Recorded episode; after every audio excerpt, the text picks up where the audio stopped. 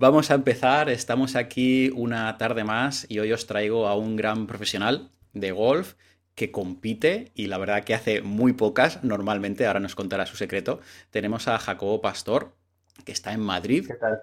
Y antes de nada, gracias Jacobo por venir, que sé que vas a tope entrenamientos, clases. Eh... Ay, perdón, me estaban llamando. Seguimos. Eh, Jacobo, ¿qué tal? ¿Cómo estás? Bien, ¿y tú qué tal? Bien, bien, con un poco de calor todavía aquí en Valencia, pero, pero bien, estamos más o menos bien. ¿Ahí en Madrid? Bien, bueno, a ver. sí, ¿Ha llovido estos días? Bien. No. Eh, la semana pasada, bastante. Vale, vale, Eh, vale, vale. Pero bueno, nada, ahora están diciendo que va a volver a llover, no sé, es un poco locura. Eso es una locura totalmente. Oye, ¿te- ha- ¿has jugado malas condiciones tú en el golf? ¿Muy malas condiciones? eh, Ahora que sacamos el ¿Alguna vez tema. vida? Sí, sí. Eh, sí. Sí, ¿verdad? Con muchísimo viento. Claro. eh, con Frío, calor, lluvia claro. Sí, Con todo, claro. Es que la gente piensa que cuando hace un poquito de tiempo malo es ya no jugamos al golf, pero no es así. Bueno, no me quiero enrollar antes de nada.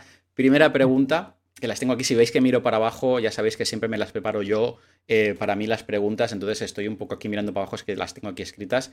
Primera pregunta son varias, pero bueno, eh, ¿quién es Jacobo Pastor? ¿Cómo te iniciaste en el mundo del golf? ¿Y qué te motivó para convertirte o dedicarte a- a- al profesionalismo, a jugar al golf como medio de vida? Bueno, yo soy de Madrid, tengo 34 años y, y bueno, pues la verdad es que empecé, eh, diría que por pura casualidad. eh, de alguna manera yo era muy pequeño, tenía tres años, había una cancha justo detrás de mi casa en esa época y yo no me acuerdo, sinceramente. Eh, sé porque, bueno, por, por eh, mi entrenador en esa época que, que le tengo mucho, mucho cariño y aún sigue jugando el circuito de Madrid, que se llama Paco Zafra pues eh, que en la escuela no me podían admitir porque era muy pequeño, entonces eh, siempre me lo cuenta porque yo me enfadé y me senté en el suelo, me puse a llorar y, y de alguna manera me dijeron, bueno, venga, pues eh, Entra. que empieza, empieza a jugar así. Y bueno, eh, ahí empecé, luego mis, socio- mis padres me hicieron socio de, del RACE y de alguna manera ahí es cuando empecé a jugar un poco más en serio, yo te diría que con unos ocho años o así. Y de alguna manera me gustó mucho. eh, fui subcampeón de España en Benjamín eh, con 9 o 10 años en Islantilla, no me acuerdo de qué año, pero... Qué bueno. eh, y bueno, yo creo que pues eh, un poco con idas y venidas en las, las edades un poco, pues ya te diría, pues entre los 14 y 16. Y ya cuando estaba un poco más cerca de, de la mayoría de edad, pues eh, de alguna manera me lo empecé a tomar un poco más en serio, eh, empecé a competir un poco más, eh, ya te digo, desde los 16, 17 años. Y, y nada, pues eh, competí aquí en Madrid, en España, todo lo que podía, era un jugador más, vaya. Y con 19 años me fui a estudiar a Estados Unidos con una beca de, de golf. Eh, empecé en una universidad muy pequeña en West Virginia y la verdad es que eh, la decisión fue muy rápida. eh, no, no estaba, no tenía muy claro cómo funcionaba todo el tema de las universidades americanas, que había que hacerlo todo con tanto tiempo y bueno, tomé una, tomé una decisión un poco precipitada también por las, por las condiciones que que no me quedaba tiempo realmente. Y me cambié después de un, de un cuatrimestre allí, me fui a una zona mucho más agradable en cuanto a tiempo y la verdad es que diría que mucho más cercana, mucho más parecida a lo que es España, que me fui a Carolina del Sur. Y bueno, ahí es cuando realmente empecé a mejorar mucho. Yo creo que eh, el hecho de, de- de estar fuera de casa, de, de alguna manera de sentirte un poco más responsable de tus, de tus actos, de que, bueno, el- al, al jugar para un equipo eh, también te hace generar un poco más de madurez en el aspecto relacionado con el golf. Y, nada, fui mejorando. La verdad es que pues, eh, jugué con los equipos nacionales, jugué Mundial Universitario, jugué Mundial Amateur. Eh, y ya cuando terminé de estudiar allí, pues eh, bueno, también me fue un poco rodado porque todo iba muy hacia arriba, por decirlo así. Jugué la escuela del PGA Tour Latinoamérica, siendo amateur, la pasé, firmé por una agencia. eh, y bueno, o sea, de alguna manera, en ningún momento eh, sentí como que iba a haber un cambio eh, al profesionalismo, sino que de alguna manera fue Todo muy orgánico, pues, ¿no? Desarrollo, claro. desarrollo natural de los, de los eventos, efectivamente. O sea, no, para mí no fue un shock en ningún momento. Te diría que, bueno, cuando tenía unos 19, 20, 21 años, ya ahí dije, o sea, lo que quiero hacer seguro que es esto y creo que se me puede dar bien. Así que vamos a por ello.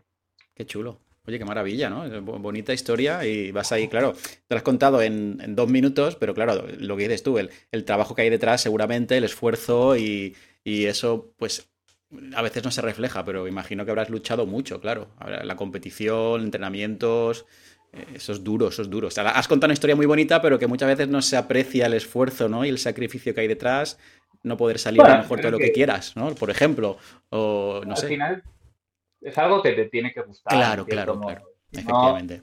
para que no te guste y, salga bien, tienes que ser una persona extremadamente profesional a esas edades todavía más. claro. Tendrías que tener una madurez absolutamente ridícula, que tuvieras la capacidad de saber interpretar y decir, oye, se me da suficientemente bien esto como para mm, poder dedicarme a ello eh, a mi vida y poder ganar dinero, a pesar de que no me guste. Pero creo que es complicado el hecho de de evolucionar a esas edades eh, si no te gusta. O sea, es. Claro. Tienes un montón de, de, cosas externas, de factores externos. Que te están llamando.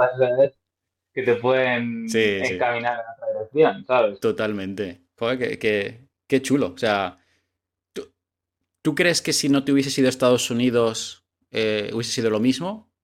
No, claro. Imagino que no. No se sabe, claro, no se sabe, ¿no? Pero pero allí todo es diferente, ¿no? Imagino que allí todo se potencia, ¿no? Estabas en un... No lo sé, no lo sé, claro, no lo sé. Bueno, se profesionaliza todo mucho antes. Em, de alguna manera, de tener la capacidad de, poder estudiar, saber que, que tú estás en una universidad porque aunque no te paguen... Ahora han cambiado un poco la normativa en la NCAA, pero bueno, en esa época, y aparte de golf, no, esto no es fútbol americano ni es baloncesto, no movemos las cantidades de dinero que mueven los deportes, pero eh, el saber que, una universidad está pagando por, tu trabajo, bueno, por tu juego, de alguna manera, el saber que tienes que tener un mínimo en cuanto a educación, eh, las notas que tienes que sacar, eh, tienes un horario mucho más marcado, de alguna manera sí te profesionaliza más. Entonces, creo que eso, unido al estar fuera de casa, otra, otra cultura, de alguna manera un idioma que no es el tuyo, eh, hay gente a la que le funciona bien y otros que no. Entonces, dentro de la incomodidad inicial tienes que buscar eh, la, comodidad eh, sabiendo que no, es, tu sitio habitual. Entonces, eso, el punto número uno. Y luego, en cuanto a golf, esta creo que es una parte complicada, es que tú vas a una universidad en la que hay un entrenador, en la que no deja de ser un negocio, es decir, eh, los cinco primeros jugadores del equipo van al torneo y la plantilla igual son 12 jugadores o más. Entonces, sabes que, oye, si no juegas bien, no juegas y te puedes meter en una, dinámica muy negativa. Entonces, em, pues bueno, yo creo que el, conseguir un poco el equilibrio entre un sitio que te guste, que tú estés cómodo, que el golf, em, el golf puedas seguir mejorando, puedes seguir progresando y que de alguna manera no te sea tan complicado, no estés tan lejos de, poder competir regularmente con ellos, eh, creo que sería un poco el equilibrio perfecto. Claro, claro, ostras, la verdad que es una experiencia bonita, pero por lo que dices tú, para algunas personas tiene que ser duro también, tiene que ser duro, efectivamente. Mira, hablando un poquito de la... Mm, eh, de la competición, que estamos ahora un poco en el bloque de la competición, luego pasaremos a hablar un poco en el tema más de como docente, como profesor, ¿vale?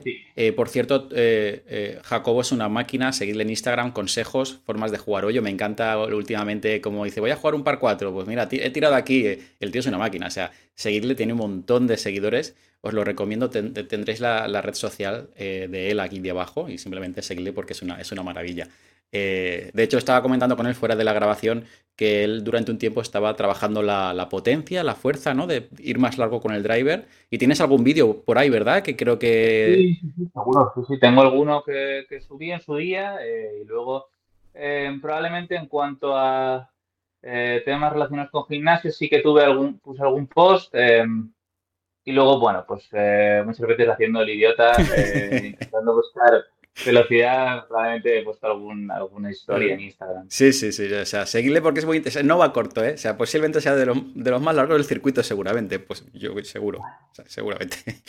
bueno, eh, mira, eh, Jacobo, esta es difícil, ¿vale? Porque. Claro, todo esto depende de cada uno, ¿no? Eh, al final, la experiencia propia muchas veces. Pero bueno, ¿cuáles consideras que son las habilidades clave que un jugador de golf debe, debe desarrollar para tener éxito en el deporte? Claro, es como una pregunta difícil, ¿no? Pero bueno, en tu parte subjetiva, ¿qué, opina de esto? Bueno, yo creo que en cuanto a... O sea, yo lo llevo un poco a la, parte del profesional. Evidentemente, dentro de los profesionales todos tienen un mínimo de técnica que hace que tengan la capacidad de ser profesionales. Entonces, eso, descartando ya esa parte que se da por hecho, eh, bueno, yo creo que hay un factor suerte, eso siempre va a ser así, el, de alguna manera em, el estar en el momento adecuado, en el sitio adecuado. Em, esa suerte también la tienes que, la tienes que buscar, ¿eh? es decir, eh, llega un momento casi en el golf en el que da la sensación de que, de que eres un ludópata, porque em, es probablemente uno de los pocos deportes en los que eh, cualquier jugador del field de un torneo puede ganarlo. Esto en otros deportes es, prácticamente imposible. O sea, entonces eh, yo creo que en tenis el último cabeza de serie juega contra el número uno del mundo. Bueno, la realidad es que se va a casa eh, y si no es en primera ronda, probablemente igual hace una o dos rondas más y, cae. En golf no, entonces, em, bueno, ya te digo, el factor suerte creo que está ahí, por supuesto. y luego te diría que, mm, bueno, el, tener la capacidad de, de, tener tu propio swing y, tener algo muy personal, muy tuyo. Es decir, tener la capacidad de, de saber controlar la bola en momentos de mucha presión mm, es uno de los factores que, bajo mi punto de vista, eh, son, son importantes. Es que hay multitud de factores, yo creo. Eh, de alguna manera, el, tener la capacidad de saber eh, cuáles son tus puntos fuertes y los débiles es, importante a la hora de quizá poder, poder planificar, ¿no? Em, pero, pero yo te diría, o sea, yo creo que es, son, al final son pequeños factores que hacen que, un jugador em, pueda ser más competitivo que otro o pueda rendir mejor en momentos determinados. También te digo, o sea, estás hablando con una persona que em, ha jugado torneos de manera esporádica en el European Tour y lo máximo que he llegado es sacar una tarjeta en el Asian Tour. Entonces, eh, creo que yo también sería un aprendiz en esto, porque eh, yo no he llegado hasta ahora al nivel que consideraba que podía llegar como jugador. Entonces, eh, no sé, ves, ves, ves polos muy diferentes, ves jugadores extremadamente técnicos que son muy buenos, realmente, o sea, que, en el aspecto técnico son francamente buenos. Y luego tienes jugadores que a simple vista no parece que sean muy buenos técnicamente, entiéndeme, eh, dentro de lo que es un profesional de élite, pero que se conocen suficientemente bien como para tener la capacidad de, poder controlar muy bien la bola a su manera. Eh, todos, evidentemente, llevando unos mínimos de distancia. Claro. Eh, pero hay un poco de todo. O sea, hay gente que, que, patea un poco mejor que otro, otro pega el driver mejor que otro. De alguna manera, de tener un pack suficientemente bueno, sabiendo que tú tienes puntos mucho mejores que otras personas y puntos mucho peores que otros, y que de alguna manera en la media de ellas pues, te ponga un nivel. Y dentro de todos esos jugadores, pues bueno, eh, ahí está el factor mental, ahí está el factor de, de ser un buen competidor, de, y ya te digo, el factor suerte que acaba influyendo, ah, sobre todo a la hora de, bueno, de, que una carrera pueda despegar. Es decir, eh, al final tienes que pensar que cada año, independientemente de cada jugador, como sea su nivel, tú tienes picos de forma. Si tu pico de forma te sale en una de las semanas más importantes y sabes aceptar la presión que vas, a, que vas a tener en ese momento y sale adelante, pues probablemente lanza tu carrera hacia arriba. Entonces, esto es un poco así, Yo hace nada hice una entrevista a otra chica eh, que juega el circuito europeo Y ha dicho algo similar a lo que estabas eh, diciendo, tú al principio, que eran en momentos de cierta tensión conocerse y saber eh, que hay determinados golpes que puedes dominar y que puedes llegar a controlar, que dices, oye, tengo un golpe de presión, tengo que ir a green o hay un agua no sé dónde, un auto allí, y voy a, me conozco lo suficiente como para jugar una bola a media altura al fade que me va a permitir seguir jugándolo yo sin hacer un, un, drama, ¿no? Un desastre. Entonces, creo que es un factor importante, es decir, conocerte, serás más pegador, menos, meterás más pads o menos, pero tener ahí herramientas que te permitan que, la vuelta siga, ¿no? Que siga, que siga sumando todo. Eso es importante. Sí, de alguna manera yo creo que em, te diría que con casi, casi cualquier jugador que hables, eh, profesionales que estén compitiendo, por muy fuerte que le peguen, te aseguro que siempre tienen una bola de recurso que es muy suya. En ningún momento se paran a pensar si técnicamente está bien o mal. Eh, es una bola que sale hacia adelante y ya está. Entonces, creo que muchas veces eh, jugadores toman decisiones en cuanto a material, en cuanto al material, basándose en eso, sobre todo desde el tee. Eh, no tiene por qué ser el driver, pero saber que, tienes un golpe con el que puedes confiar en, prácticamente cualquier momento. Efectivamente, eso es, un buen punto, la verdad que sí. vale, vamos a seguir, Jacobo. La siguiente pregunta. Em, has competido en un montón de torneos, posiblemente eh, comparando con los profesionales media de, España, pues eh, has jugado mucho, eh, juegas muy bien, resultados. Sé que tú quieres mejorar, todavía hacer menos, lógicamente, que menos, ¿no? pero ¿Cuál ha sido para ti el momento eh, que más eh, a día de hoy te ha, te ha, gustado, te ha marcado, más memorable en tu carrera eh, deportiva de competición? Pues, a ver, yo tengo un problema de verdad con esto y es que mi memoria... Flaquea. muy corta en, este, en estos sentidos. De alguna manera me quedo con pequeños detalles. Entonces, evidentemente cualquier victoria, sobre todo las de alguna manera de mayor importancia, pues, pues te quedas, te quedas con ella porque, bueno, porque has ganado. Eh, y si te dijera, pues en cuanto al combo de gente que viniera, ambiente, eh, pues yo te diría que a pesar de no haber ganado, eh, hace dos años en el Open de España, se juega en Madrid, en el club de campo, vinieron muchos amigos míos. Eh, de alguna manera el público que estaba allí, yo tuve bastante suerte porque el, partido del último día fue con Luke Donald, que evidentemente iba a traer mucha gente, y Gonzalo, que trae mucha gente también, y encima es de Madrid y, es del club. Entonces, eh, bueno, fue una sensación que probablemente eh, lo más cercano que yo he podido vivir casi casi a eso sería en un momento puntual en algún torneo amateur de nivel europeo o mundial, pero eh, no sé, una presión bonita en cuanto a que quizá no lo disfruta, o sea, no lo disfrutas en ese momento porque, oye, la presión es, es difícil, o sea,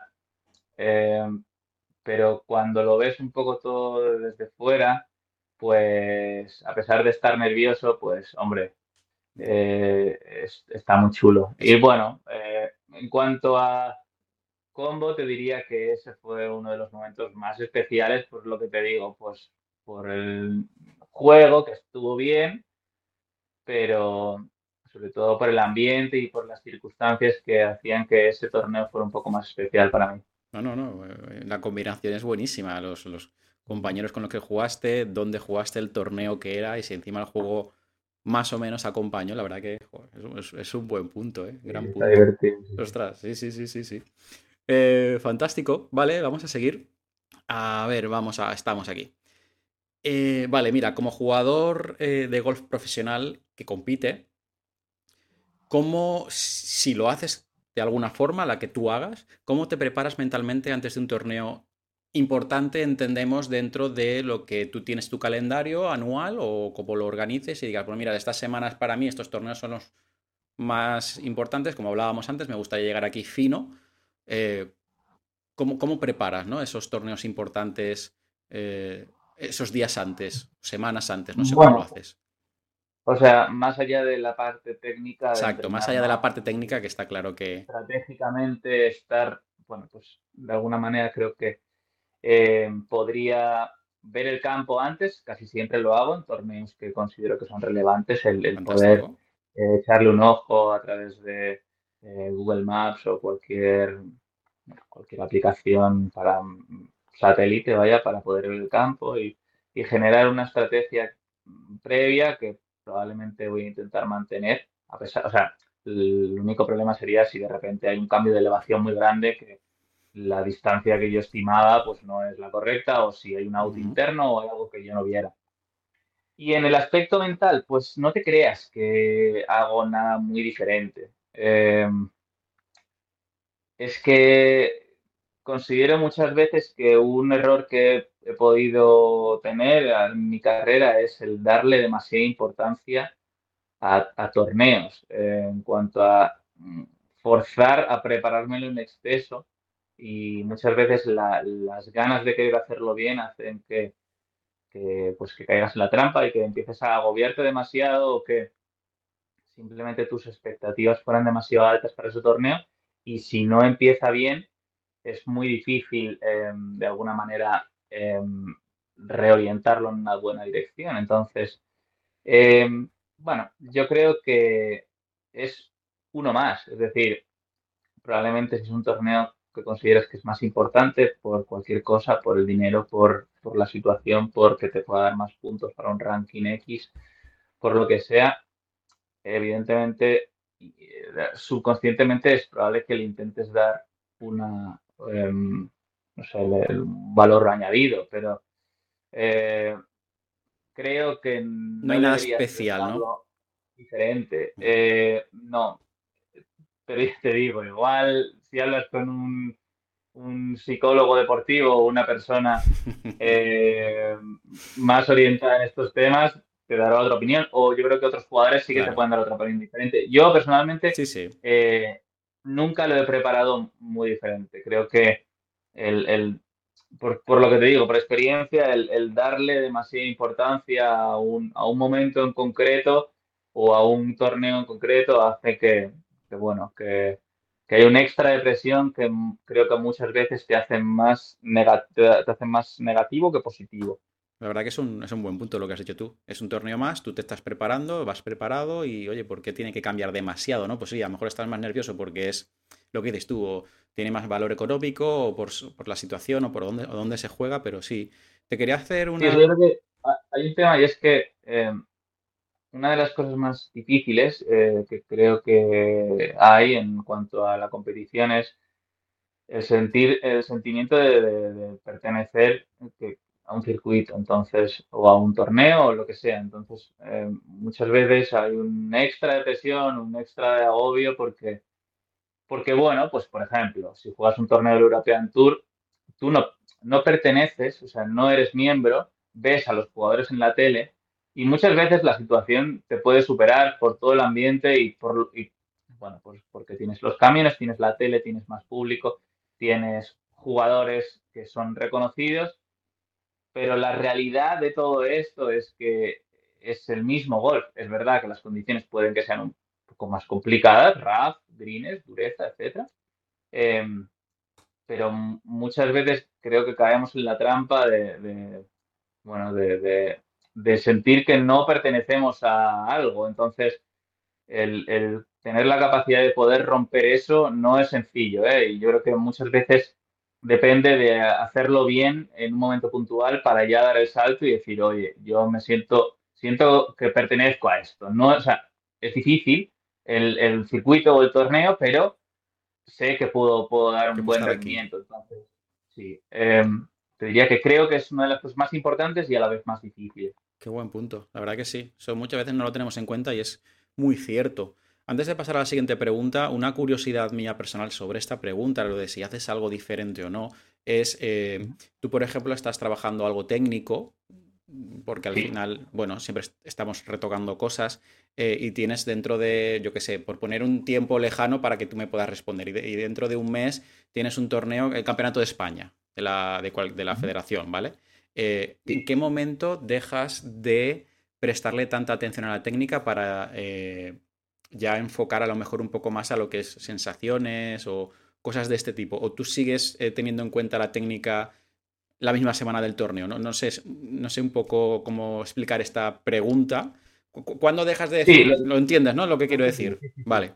O sea, yo he, estado en ambas situaciones, te diría. he vivido épocas en las que bueno, de alguna manera sentía que mi calendario podía tener X pruebas y, oye, estoy haciendo un cambio técnico, así que, pues, oye, acepta que probablemente no, no te va a ir demasiado bien y ciñete al aspecto técnico y mantente en esa línea.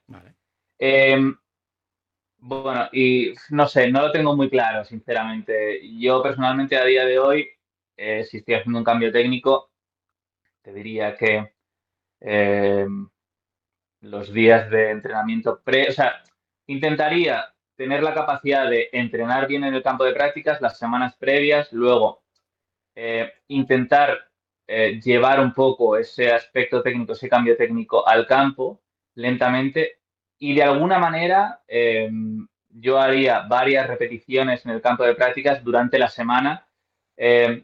Sobre todo creo que durante los días previos al torneo y después de las rondas.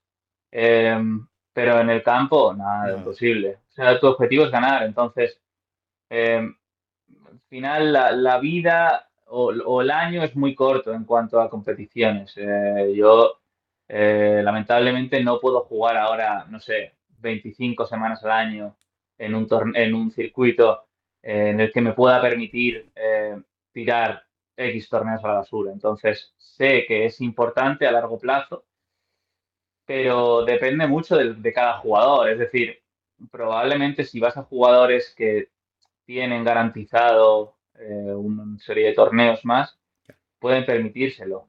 Pero yo creo que al final esto es competir. Y, si te centras demasiado en la técnica, acabas por, dar ventaja a tus, a tus contrincantes en este caso. Entonces, em, sí que de alguna manera en las semanas de, campeonato, de competición, haría una parte técnica, pero sería más limitada, sería en momentos de alguna manera en los que no interferiera demasiado con la parte competitiva, ya te digo. Pues si juego en el, turno de mañana, la primera vuelta, por ejemplo, la tarde sí que haría un poco de trabajo técnico, pero el segundo día, antes de, antes de jugar, yo calentaría normal. Es decir, lo último que quiero es tener un, pensamiento técnico. Sobre todo que sea demasiado agresivo. Si es un detallito con el que yo puedo ser razonablemente funcional en el campo, probablemente lo puedo pensar. Es más, a veces incluso me puede dar algo positivo. Pero si es un cambio técnico importante, no. Muy bien. Fantástico, me gusta mucho. Eh, eh mm, es información que siempre he tenido dudas, ¿no? De los, jugadores buenos. Yo te considero un buen jugador y digo, ¿cómo afrontan estas cosas, ¿no? Eh, fantástico, interesantísimo. Vale, eh, vamos a pasar a la siguiente pregunta. Más o menos eh, no tienes nada por, ahora bien, algo, ¿no? Os recuerdo. vale, os recuerdo que os dejaré el Instagram de este señor, porque es súper divertido. Seguidle, por favor, vais a aprender. Y es un poco diferente, ¿no? Lo que él habla y a mí me gusta mucho, hace tiempo que le sigo. Vale. a ver, esta ya la hemos hecho, correcto. Vale, ahora vamos a pasar un poco al bloque de preguntas de, entrenador, llamémosle de esta forma, ¿vale? Em, esta es un poquito, bueno, personal y es eh, qué te inspiró a convertirte en instructor, entrenador y cómo equilibras esa balanza entre la instrucción de golf y tu, propio entrenamiento, ¿no? Cómo intentas equilibrarlo. Eh, es un poquito que no suele ser fácil ¿eh? a veces. Mira, yo siempre he sido un jugador que me he guiado muchísimo por, mis sensaciones. Eh, desde pequeñito siempre he sido muy reticente de, no de escuchar a los entrenadores, pero de ponerlo en práctica, em, porque sentía que, si funcionaba lo mío, porque lo iba a cambiar.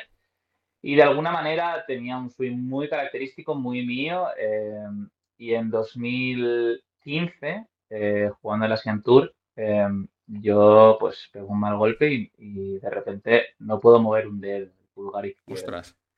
Entonces, bueno, eh, de alguna manera no sabían lo que tenía, estuve eh, tuve que tener dos operaciones porque me rompí el ligamento colateral, mm, no sé si el radial o cubital, vaya, es este, vale. Pero un golpe, estaba muy mal la bola, Jacobo, perdona que te, corte.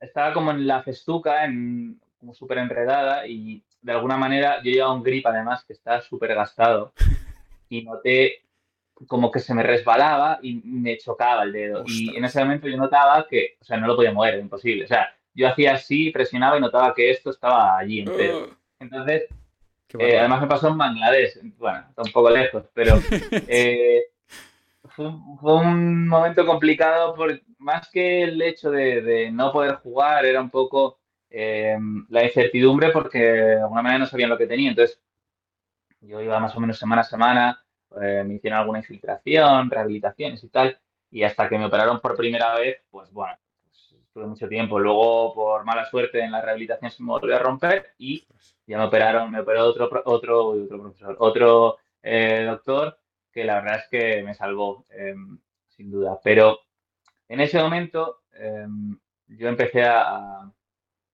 a, mirar un poco más el aspecto técnico, de alguna manera el no poder competir hace que tengas mucho más tiempo para pensar. Y siempre me ha gustado, siempre me ha gustado saber un poco el porqué de, de, las cosas. Siempre en ese sentido he sido muy tocahuevos a los entrenadores que he tenido porque no me bastaba muchas veces con el hecho de, de que me dijeran, oye, haz esto. Eh, entonces, eh, creo que desde ese momento, eh, aunque yo he tenido altibajos en cuanto a juego, he tenido épocas de jugar muy bien, pero he sido un jugador mucho menos eh, orientado hacia el feeling, mucho más orientado a la técnica. Quizá en muchos momentos ha sido algo que me ha podido perjudicar como jugador, pero a, partir de ahí surge un poco el, interés mayor por la técnica. Y luego, bueno, la realidad es que eh, te diría que más allá de las experiencias o lo que yo haya podido leer o, bueno, eh, los un montón de, pues, técnica en general con los entrenadores que yo ya he podido trabajar. Eh, y así que el último par de años te diría que, bueno, pues eh, no tengo una categoría en un tour grande, eh, me voy haciendo más mayor, todo se junta y de alguna manera me facilita que poco a poco yo vaya reorientando un poco mi carrera hacia, hacia la parte de la enseñanza. Y en cuanto a cómo de alguna manera eh, consigo em, hacer ambas cosas, poder competir y poder, y poder entrenar a la gente, pues si te soy sincero, no, no me es fácil, ¿vale? No me es fácil porque eh, todavía estoy un poco en el proceso de, de bueno, em, de, organizarme mejor, de planificar, planificar mejor. Entonces, eh, hay épocas en las que, bueno, em, estoy dando más clases y noto que, no es que no tenga tiempo, pero, se me va el día mucho más fácil, entonces es un tema de organización. Y, pero bueno, mm, ya te digo, yo creo que el único cambio, más allá de que efectivamente pues, puedes competir menos y te expones menos como jugador, es, es que, bueno, pues que intentas de alguna manera ser un poco más funcional, hacer menos cambios probablemente, el, porque no tienes el tiempo ni la cantidad de, bolas ni, el trabajo normal como para poder hacer un cambio técnico importante. entonces, pues bueno, ahí voy, pero, pero de, de, alguna manera de, saber vamos, de mi historial, vaya por decirlo así, eh, hace que yo poco a poco vaya aprendiendo a reorientar y decir, oye, pues, em, ¿cuántos días voy a dar clase? ¿Cuántas horas? ¿Qué huecos me voy a dejar? ¿Cuáles no? De alguna manera es tener la capacidad de ser estricto con eso eh, y a la vez ser profesional tanto para ti como para los alumnos, em, para mí sería la clave. Ya te digo, estoy un poco ahí en, el proceso de encontrar la fórmula mágica, vaya. Ostras, eso es complicado, sí. ¿Y das a jugadores de todos los niveles o tú filtras y dices, no, no, yo solo un poco más a gente más que todos los niveles, ¿no? No, todos los niveles. ¿Y dónde te pueden, ¿dónde te pueden encontrar? Es que Perdona. Eh, bueno, sí, eh, la realidad es que la mayoría de jugadores, bueno, a mí me encantaría entrenar a jugadores profesionales porque me siento mucho más identificados con ellos. También te digo, creo que es probablemente el trabajo más ingrato. Y te lo digo, no te lo digo como entrenador, te lo digo como jugador. Em, creo que nosotros como jugadores vivimos en una burbuja en la que somos tremendamente resultadistas, en los que em, un torneo te cambia el rumbo del año y muchas veces somos extremadamente pesimistas. Eh, de alguna manera buscamos la manera de, de pues de, aliviar, por decirlo así, la presión eh, pues en Cádiz, en, gente con la que trabajamos. Entonces, es una situación de estrés que es muy dura, yo creo, para el entrenador, porque muchas veces siente que, hace un trabajo bueno y que la realidad es que mm, no, no sale. O sea, el, poder implementar muchos cambios en la competición no es tan simple como, como hacerlo entrenando. Es decir, sí, el primer paso es entrenando, pero luego hay muchas decisiones, muchas cosas que pueden pasar a lo largo de una vuelta, a lo largo de una semana, que hace que un jugador pueda no pasar el corte, meterse en una burbuja tremendamente negativa, una dinámica muy mala, y otros jugadores que acaban sacando el corte el viernes reman, eh, acaban en una buena posición y, poco a poco van, van sacando torneos positivos que le haría aumentar la confianza. Entonces, em, en ese sentido, por una parte, a mí me gustaría mucho entrenar a, profesionales, eh, pero también veo la parte dura de ello. Y jugadores amateurs, en cierto, vamos, es mucho, es mucho, no es que sea mucho más fácil, porque no lo es, em, pero es más agradable en el sentido que, bueno, pues trabajas con una persona que tiene unos horarios de, laborales, eh, que tiene una capacidad de entrenamiento muchísimo más limitada claro. y que, bueno, que, oye, hay situaciones en las que si el alumno se va em, moviendo la bola en la otra dirección de la que, con la que venía, o si empieza a ver que le pega más fuerte o que empala mejor, eh, pues hombre, es una sensación muy positiva. Totalmente. Eh, y yo, por ejemplo, ahora estoy en un centro indoor nuevo que han abierto. Em, se llama Seven Golf, Seven Indoor Golf. Está en San Sebastián los Reyes, al lado de, muy cerca, en la zona norte de Madrid, vaya. Y, bueno, la verdad es que tiene, tiene, muy buena tecnología. Aparte, yo tengo muy, em, eh, tengo muy buen trato allí. la verdad es que siempre me ha tratado fenomenal el que es el director, eh, que es también el, director de la escuela de Namoloreja.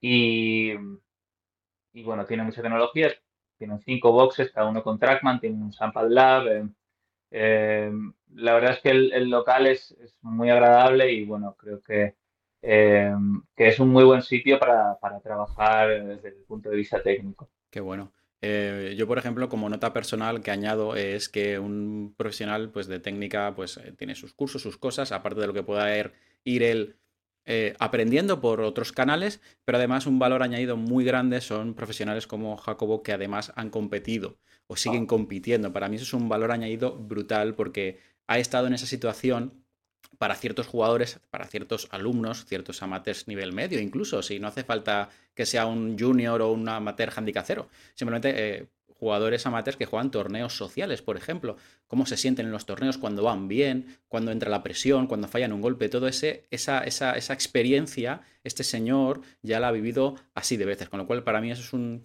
un valor súper importante y súper interesante que para mí marca la diferencia con algunos entrenadores. No tiene por qué ser mejor ni peor, para, pero para mí personalmente sí que es mejor. Y en, relación a esto, eh, Jacobo, ¿cómo se pueden poner en contacto contigo si quieren probar un día? Que pongo tu Instagram, a través del Instagram, pongo alguna web, ¿cómo? Sí, o sea, a través de Instagram eh, respondo a todo el mundo. Eh, mensaje directo, ¿no? sí, mensaje directo, luego también hay Em, hay un enlace para, para mandar un WhatsApp, lo que ellos prefieran. Vale, pues. en ese sentido, hay varias vías que, con las que estoy encantado de responder a la gente. Fantástico, fantástico. Pues ya lo sabéis, a través de Instagram lo tenéis todo ahí aquí abajo, os recuerdo. Soy muy pesado, pero bueno. Eh, vale, pues vamos a, pasar a la siguiente eh, pregunta. Y bueno, a ver, esto es un poco, pues es que lo de siempre, un poquito personal e incluso puede ser un poco hasta absurdo porque depende del alumno, pero eh, ¿cuál es el consejo más importante que sueles dar a tus estudiantes para mejorar su juego? ¿No? Porque es lo típico que te dice todo el mundo, oye, dime algo para, ¿no? Dime algo, y es que eso es muy difícil o irreal, supongo, no lo sé. Bueno, yo creo que, em, que los alumnos tengan la capacidad de saber em, cómo funciona el, vuelo de la bola, es decir, em, qué hace que una bola curve hacia un sitio o hacia otro. Me parece que es uno de los factores más importantes. Eh, considero que el alumno tiene la capacidad de, tiene, que tener la capacidad de ser lo más independiente posible.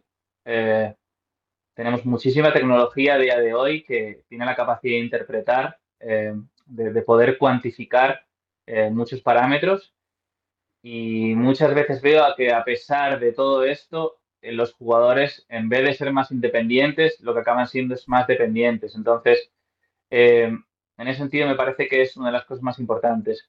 Em, pero ya te digo, muchas veces no está tan orientado con qué tiene que hacer técnicamente, sino el simplemente tener el conocimiento básico em, de saber pues que la cara del palo es la que determina la, salida, la, orientación de la salida de la bola, que el camino del palo es lo que determina la curva que vas a generar, cosas que son razonablemente básicas para un entrenador, si el alumno tiene la capacidad de saberlas, ya tiene mucho ganado, porque creo que muchas veces eh, al alumno se le ha tratado como, una persona que simplemente se va a guiar por, sensaciones, y yo lo entiendo porque hace muchos años no había eh, las herramientas que tenemos a día de hoy, pero que un alumno tenga la, tenga la, capacidad de, poder ver en una pantalla o en un ordenador eh, cuánto está un camino del palo hacia la derecha o hacia la izquierda o cuánto está una cara abierta o cerrada,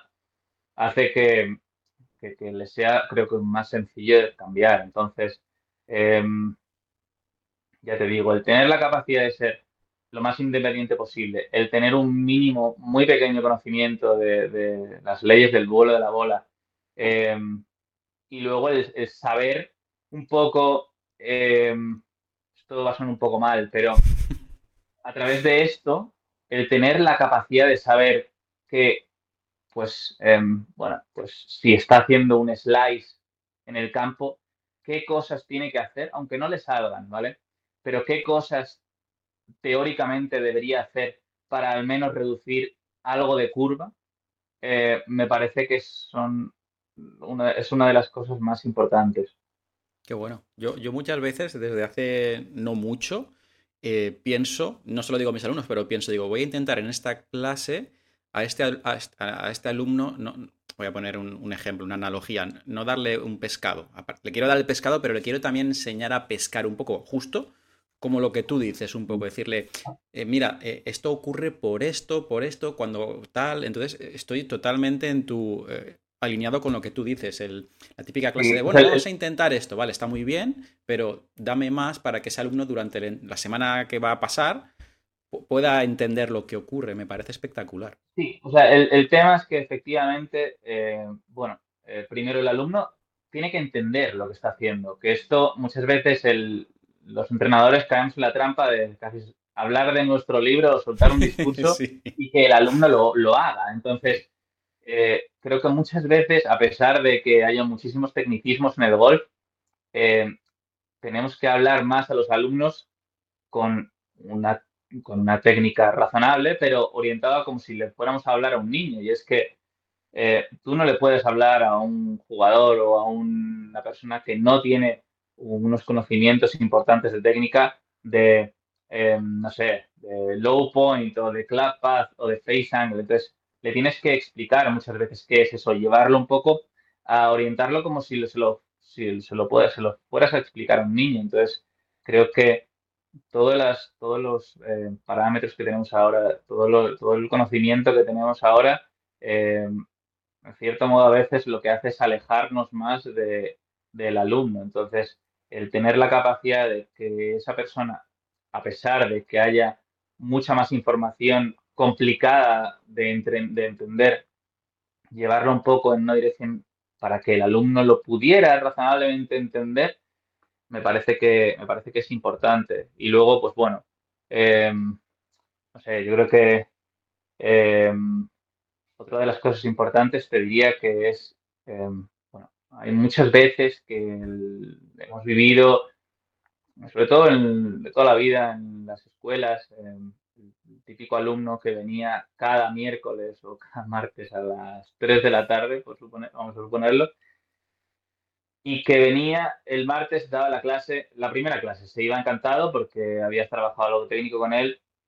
Ese jugador luego no entrenaba nada, volvía al martes siguiente y le tienes que decir exactamente lo mismo. el, proceso de cambio es mucho mayor. Entonces, eh, creo que el alumno, o sea, lo que tiene que entender es que los cambios requieren tiempo. Es decir, eh, el alumno no va a eh, terminar la clase y va a pegarla fenomenal y se va al campo y va a jugar como en su vida. Hombre, ojalá fuera así, pero esto no es magia. Entonces, muchas veces, vamos, la gran mayoría de las veces requiere tiempo, requiere que el alumno entienda lo que tiene que hacer, requiere que el alumno vaya al campo de prácticas. Eh, y ahí está un poco también la capacidad del entrenador de, de conseguir que ese alumno no se venga abajo, o sea, el, para mí, una de las cosas más importantes, más allá de la técnica, es que por muy, por muy bueno eh, que seas técnicamente como entrenador, si tu alumno em, acaba viendo esto como una penitencia más que un hobby, eh, considero que has fracasado como, como, entrenador. Entonces, esto es un poco, hay que llevarlo al equilibrio correcto. Entonces, si un jugador le, que no entrena apenas le llevas a un cambio técnico que va a requerir mucho tiempo eh, y que, bueno, ese jugador probablemente no pueda salir al campo con sus amigos. Eh, claro. No sé, creo que se va a meter en un bucle muy negativo. Entonces, muchas veces tienes que decir menos técnica, pero, pero simplemente con el hecho de darle un poco más de confianza hace que el alumno pueda pueda ir más veces y una de las cosas más importantes considero es que em, si el alumno, independientemente de lo que hace, aunque no le digas nada, va a entrenar más veces, va a ser mejor. Entonces, si un alumno que va a pegar bolas una vez a su manera, de repente empieza a ir tres veces por semana o cinco veces por semana, ese alumno va, ese jugador va a mejorar. Entonces, em, bueno, considero que el tener la capacidad de mejorar un poco técnicamente a una persona y a la vez reforzar su confianza, entre comillas, para que ese jugador tenga la intención de seguir, ah, de, ir más veces y seguir mejorando, hace que yo creo que pueda ser el pack correcto en muchas situaciones. Estoy totalmente, total, totalmente alineado con tu, con tu forma de verlo. Totalmente. Al final no tenemos que olvidar que son personas que a lo mejor no tienen mucho tiempo y quieren también disfrutar dentro de, de la mejora. Eh, y al final también hay que hablar con el alumno y decirle, oye, mira, eh, ¿cuánto tiempo tienes? Eh, ¿Cuáles son tus objetivos? Y pues a lo mejor hay que rebajar los objetivos, ¿no? O subir el tiempo de entrenamiento, claro. No, no somos, por ahora, no somos magos los profesores, creo. Em, vale, fantástico. Vamos a ir a la siguiente pregunta. Oh, oh, oh. Hay una muy interesante que se me ha colado aquí, luego te la preguntaré. Ah, mira, te quiero em, te quiero hacer una que es, eh, imagino que la gente que le está interesando tu forma de verlo, de ver el golf como entrenador, y, que a lo mejor está pensando en ir a verte, a que le des un, a arreglarle las tuercas. ¿Cómo es un poco tu forma de ver la enseñanza cuando tú te viene un alumno? O sea, tu, filosofía de golf. Hemos estado hablando un poco así de problemas, pero em, eres muy técnico, trabajas con Trackman, eh, tus prioridades son tal, ¿cómo te venderías tú? ¿no? Para decir un poco, oye, eh, yo, mi trabajo, mi forma de trabajar en una clase un poco más o menos, que no lo has comentado un poquito, em, pero ah, para que la gente lo tenga todavía más claro, ¿no, Jacobo? hay gente que, por ejemplo, pues se centra más en, los, en, la naturalidad, ¿no? En, rotaciones, por ejemplo, me viene a la mente algunos profesores, otros que son más de estacantil, me viene a la mente otros profesores. Eh, eh, un poquito, ¿cómo, cómo, cómo es tu forma de, la enseñanza? A ver, em, a, mí personalmente eh, me gusta estacantil básicamente porque es un sistema. Partiendo de esa base, ya sabes que vas por un camino y vas a producir esto u lo otro. Eh, no trabajo con muchos alumnos eh, orientados hacia esta cantil. Eh, y luego considero que, bueno, pues si un jugador tiene las bases de poder empalar consistentemente, de poder controlar una curva consistentemente y de poder generar una distancia razonable, esos serían mis principios para que un jugador pasara el filtro y a partir de ahí, pues bueno, orientaríamos a saber un poco qué curva le va mejor, qué curva le va peor. Em, en cuanto a los jugadores amateurs, la mayoría, si te soy sincero, tienen problemas bastante grandes, estarás harto de verlo, eh, problemas de slice. Casi, no sé, te diría que amateurs, pues te diría que al 80% o incluso más. Em, y sobre todo con deficiencias muy graves a la hora de pues bueno, de poder empalar consistentemente. Entonces, em, en cuanto a esta cantil, a mí me gusta por eso. Em, dicho esto, si tú cumples los principios que personalmente creo que te podrían hacer ser funcionales, me adapto a diferentes situaciones. Eh, la palabra del jugador también es importante. Em, pero bueno, yo te diría que que, el, jugador tiene, tiene que controlar esas tres cosas y la realidad es que muy pocos jugadores a nivel amateur tienen la capacidad de controlar esto. Entonces, eh, ya te digo, eh, tengo jugadores que, por decirlo así, pueden rotar más que otros. Eh, tengo jugadores que pegan una bola stock abierta, poco abierta. Tengo jugadores que, que de alguna manera juegan al draw. Yo mm, considero que mm, la gran mayoría de situaciones a nivel amateur, em, bueno, esta cantilte es muy bueno porque puede eh, conseguir que un jugador empale de manera más fácil y más recurrente. Eh, y bueno, considero que también, pues, eh, al menos tiene la capacidad de reducir la curva hacia la derecha de la gran mayoría de jugadores. Em, trabajo con Trackman, trabajo con Trackman o en su día he trabajado con el GC Quad, el Foresight. Eh, me parece que es imprescindible.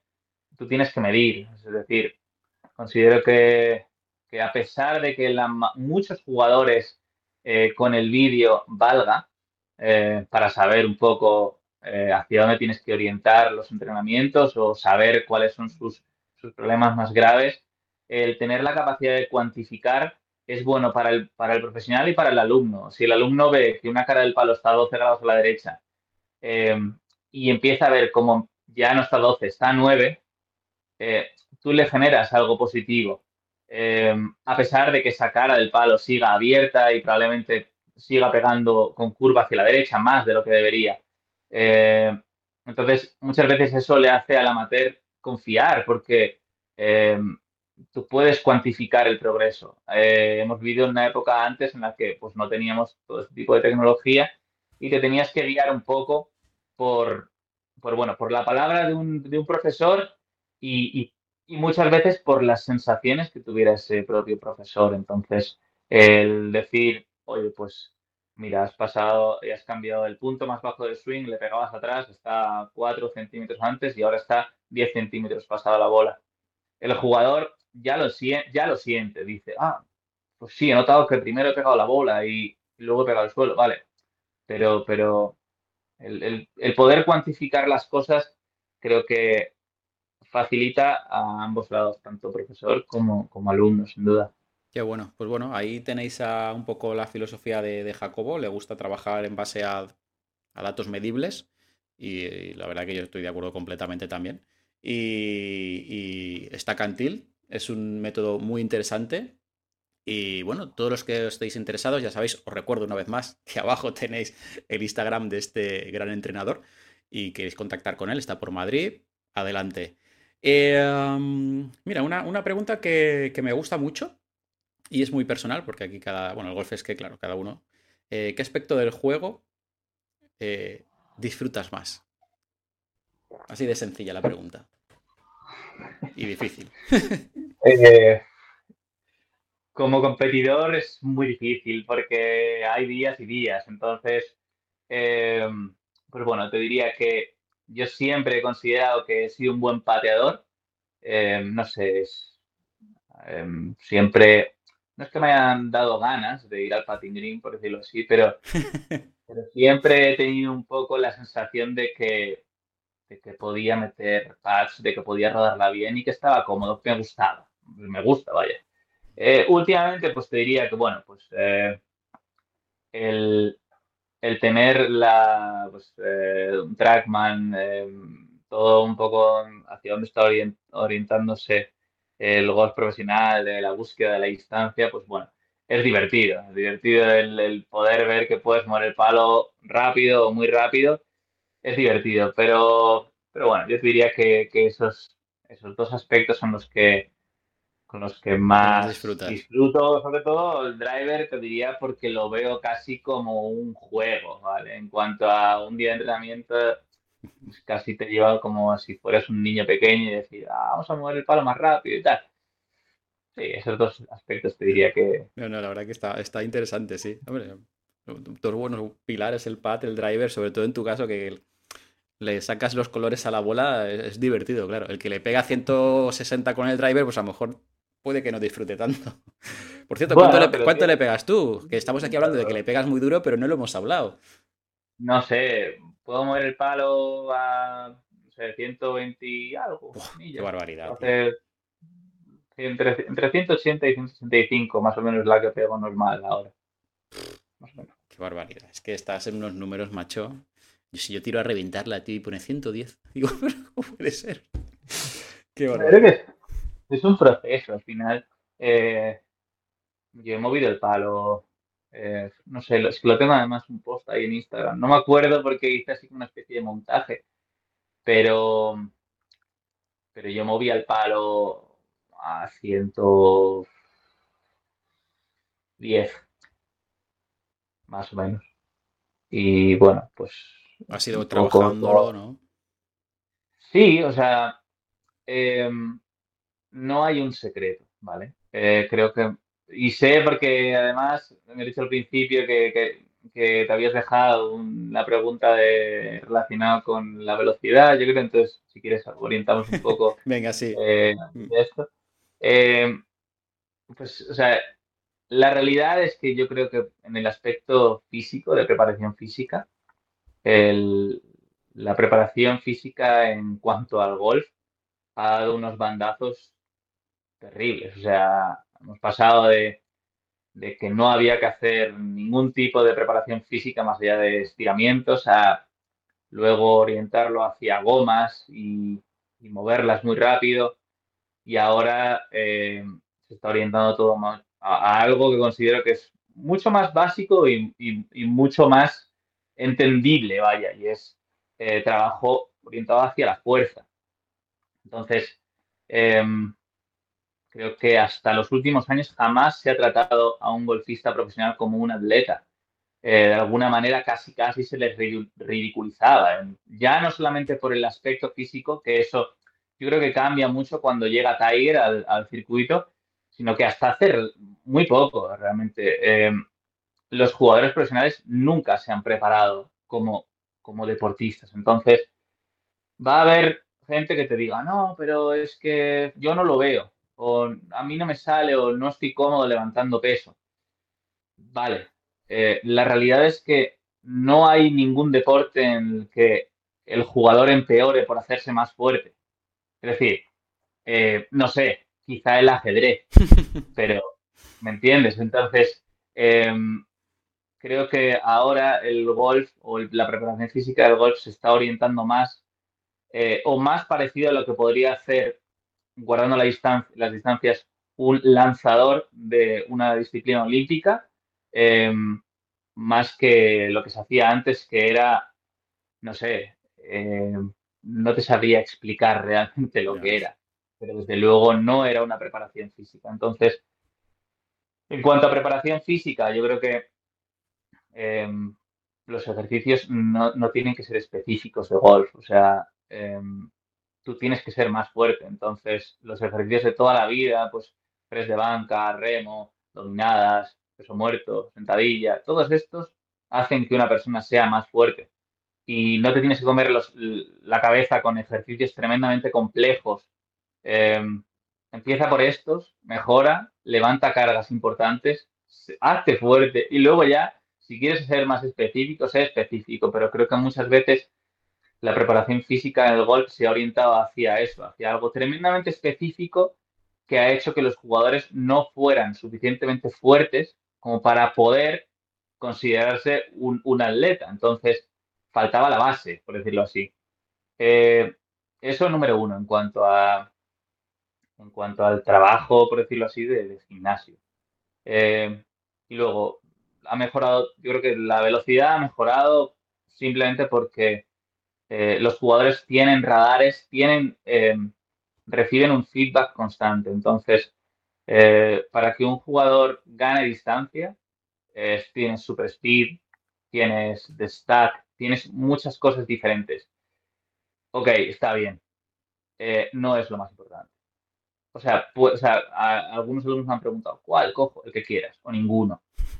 La realidad es que es la parte de gimnasio que creo, esto tendrías que preguntar a un preparador físico, pero yo creo que quizá no es tanto eh, para ganar distancia en sí, de, prevención, ¿vale? Espera, se me está yendo la batería del esto, así que te voy a quitar.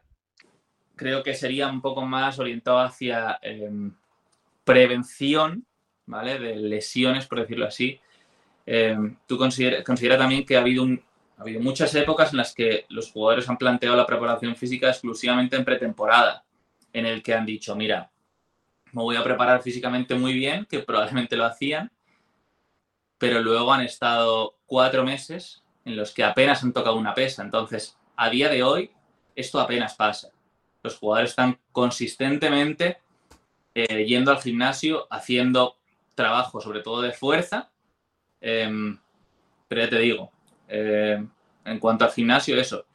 Y luego, la parte más fácil de entender y muchas veces más difícil de hacer es generar una mayor intención de mover el palo más rápido. Entonces, em, considero que muchas veces es muy positivo para el jugador no recibir ningún tipo de feedback externo, no, no poder ver el vuelo de la bola que haría que el jugador de alguna manera se atenazara en exceso, intentara mandarla a un sitio muy concreto y empezara a perder velocidad. Entonces, em, evidentemente, factores que, son importantes es, eh, bueno, eh, ejercer, ejercer más fuerza horizontal y más fuerza vertical en tu swing, eh, que de alguna manera el arco, el handpad, por decirlo así, la capacidad de mover las manos más hacia atrás en el tope del backswing, es decir, hacer un backswing más largo y más amplio, es otro de los factores para poder ganar un poco de velocidad, pero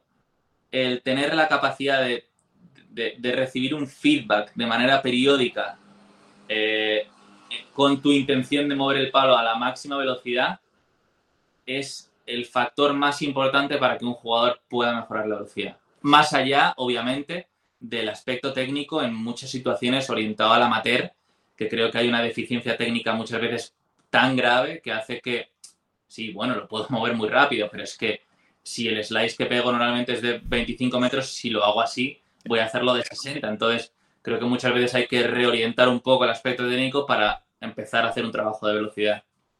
Qué bueno. Qué bueno. Espectacular. De hecho, Estábamos hablando al principio, fuera de la grabación, justo de esto, de que tiene varios posts en Instagram, que a mí me flipó verlos y dije, ostras, pues de hecho yo quería cambiarlo, pasa que me hice daño en un dedo y no pude. Eh, así que ahí tenéis buenos eh, consejos de, Jacobo que, vaya, le pega bastante duro. A mí, por ejemplo, poniendo una anécdota graciosa, alguna vez me viene algún señor o señor, sobre todo señores mayores, mayores, pues ya a lo mejor 70 años, ¿vale? Que más o menos están bien, más o menos, y bien para caminar y para jugar al golf. Un poco más, ¿vale? No les pidas que te levanten ahí, ya me entiendes, en el gimnasio. Dicen, yo es que quiero aumentar la distancia porque le pego poco. Y está bien porque a lo mejor, pues lo que dices tú, algo técnico, dónde impacta la, la bola en la cara del palo, ángulo de ataque, todas estas cosas que tú dices, bueno, se puede llegar a ganar distancia sí, pero al final muchas veces lo que dices tú, la base está también en la fuerza, eh, como en cualquier deporte, crear una buena base en el gimnasio de, fuerza. Y entonces llega un momento que, que, no solo es, si tú la técnica la tienes más o menos bien, que siempre se puede ir mejorando, entiendo, eh, al final es eh, irte al otro, al otro, a la otra, al otro tema, a, la otra categoría. Y hay cosas o sea, el ver un poco, orientarte como si fueras un atleta, no, o sea, vale, no tienes pesos en casa o no puedes ir al gimnasio, perfecto, corre, salta, o sea, de alguna manera, en muchas situaciones, eh, sobre todo de gente quizá un poco más mayor, sé más activo, eh, muévete un poco más, ¿vale? De lo normal. Eh, gimnasio, es decir, haz cualquier cosa para ser un poco más activo. siempre va a facilitar, es decir, entiendo que una persona ya más mayor, pues no se le puede, eh, no, se puede esperar que haga, que haga un trabajo muy específico en cuanto a fuerza, aunque creo que puede, ¿eh? o sea, a menor medida, pero... Sí, yo creo que también. Pero si no puede, que se mueva más, que intente saltar, que corra, o sea, todo lo que sea ejercicio razonablemente explosivo eh, te va a facilitar para mover el palo un poco más rápido. Estoy de acuerdo. De hecho, la, estaba viendo un documental el otro día y en la, cultura oriental es que hay gente, que, gente muy mayor que está muy bien físicamente, que bajan al parque a hacer... Eh, no sé si la gente que nos está escuchando entiendo que sí, calistenia, que se hace como deporte en el parque, ¿no? Con unas barras, te subes, haces flexiones, hacen abdominales y, gente de 65, 70 años y están físicamente mejor que yo, o sea, espectacular, con lo cual al final a veces es, un, es, una, es una barrera mental que nosotros nos autoimponemos. Pues bueno, pues eh, juego al golf, camino nueve horas y me voy a mi casa. Bueno, ya, pero es que a veces pues no es suficiente quizás. Bueno, efectivamente caminar, pero no jugar un buggy, ¿sabes? Exacto. Cosas que, bueno, o sea, el pequeños pasos eh, que hagan que una persona sea más activa, ya no solamente por un tema de, de velocidad de palo, que esto es algo que, bueno, que es, no es tan importante en la vida, pero el, de alguna manera el ser más activo va a facilitar que una persona, bueno, oye, viva más. consejo de vida. O sea, el, no sé, o sea, probablemente se sienta mejor. Entonces, bueno. Seguro. Bueno, pues eh, Jacobo, te voy a hacer la última pregunta y la más difícil. Antes de hacerte esta pregunta, si tú quieres añadir algo, Em, luego tú despedirás esta entrevista, charla esta que hemos hecho, pero si tú crees que puedes comentar algo, alguna cosita que se te ha quedado ahí en el tintero, decir, ay, quería comentar esto, Jorge, más o menos está todo ok. está todo bien, obviamente daría para mucho la conversación. no se puede tampoco, ya hablaremos más. Sí, sí, repetiremos dentro cuando tú puedas, busquemos otro hueco, repetiremos en, unos, en un tiempecillo. Vale, pues vamos con la pregunta más difícil, es la que hago a todas las personas que entrevisto. Y últimamente estoy un poco decepcionado, pero bueno, espero que contigo volvamos a encauzar el, tema, ¿vale? La pregunta es bien sencilla. Eh, ¿Pizza de comer con o sin piña? Sí. Hombre, por fin, joder. Bien, es que justo a la chica que entrevisté el otro día, que la que te comentaba que era el jugador del circuito, le gustaba la pizza con piña y digo, no puedo entender. No puede ser, es un sacrilegio. Pregúntale a un italiano a ver si quiere con piña sin piña. Este, tú y yo tenemos que conocernos en persona porque estamos muy alineados en cuanto a pensamiento. O sea, eh, impresionante. Menos mal que volvemos a lo que dices tú, la burbuja. Hemos vuelto ahí a reconducirnos un poquito a, a lo correcto. La piña está bien como postre, bueno, tira que te vas, muy saludable la fibra, pero hombre, la pizza no me la pongas, joder. No me puedes poner eso en la en ese sentido soy muy básico. A mí me gustan pero no, no me líes de lo más normal. Qué bueno. Pues nada, yo me voy a, yo voy a cortar aquí. Se despide ahora Jacobo. Como siempre, recuerdo una vez más, eh, quieres contactar con este señor eh, o simplemente si queréis seguirle en Instagram, porque la verdad que es, sube contenido. ¿Qué subes? Una vez, eh, bueno, subes bastante, ¿no? Contenido, porque. En la época del tiempo que tenga, es verdad. Por ejemplo, mi novia me ha hecho la bronca, me ha dicho que estoy subiendo muy poco últimamente. Pero sí, sí. Em, em, ya te digo, o sea, en cierto modo pongo muchas veces preguntas, eh, respondo cosas que me pueden resultar interesantes, considero que preguntas gente que puedo conseguir, puedo conseguir, puedo considerar que son interesantes. Quizá hago un reel.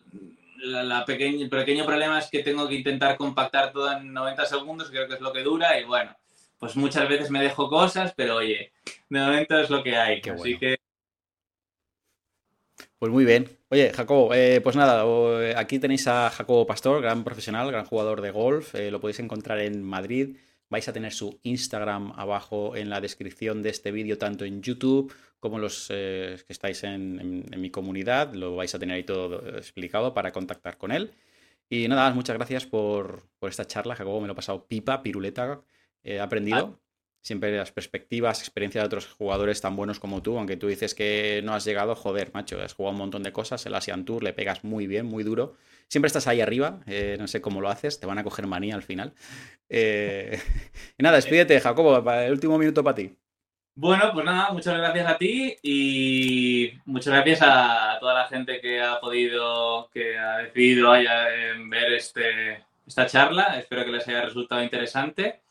Y nada, lo que tú has dicho, me pueden seguir en, Instagram, en las redes. Eh, bueno, si tienen algún tipo de pregunta, suelo poner una o dos veces por semana eh, para preguntas. Y si, bueno, si me quieren preguntar algo muy particular eh, o por tema de clases, ya sabes, me pueden escribir a mensaje directo o al WhatsApp que está, que está puesto ahí en la descripción. Así que nada.